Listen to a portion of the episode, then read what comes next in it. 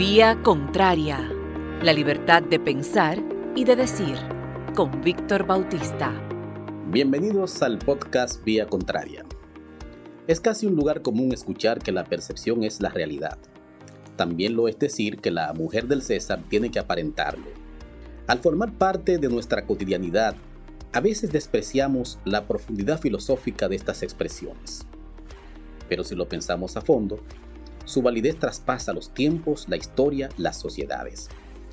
El gobierno de Luis Abinader ha llegado con una etiqueta exitosamente vendida, el cambio. Se trata de un mensaje que se pegó en la campaña y que sigue atravesando toda la línea discursiva de la administración. No tengo dudas de que los esfuerzos que hace, en particular el presidente Luis Abinader, no solo para fijar esa percepción, sino para que la misma tenga el respaldo de la realidad.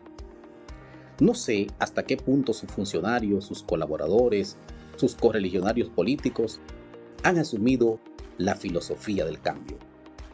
Las buenas intenciones, la visión personal y el esfuerzo individual desde la presidencia no son suficientes para impulsar y hacer percibir el cambio.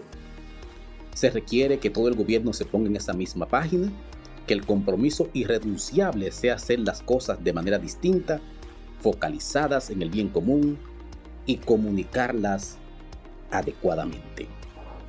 Me refiero a una buena comunicación externa dirigida a toda la sociedad, tocando con eficiencia a los distintos públicos, e interna que logre alinear a los entes del gobierno, porque si los procesos no se comprenden en la casa, reflejarlos hacia afuera puede ser una aventura fallida.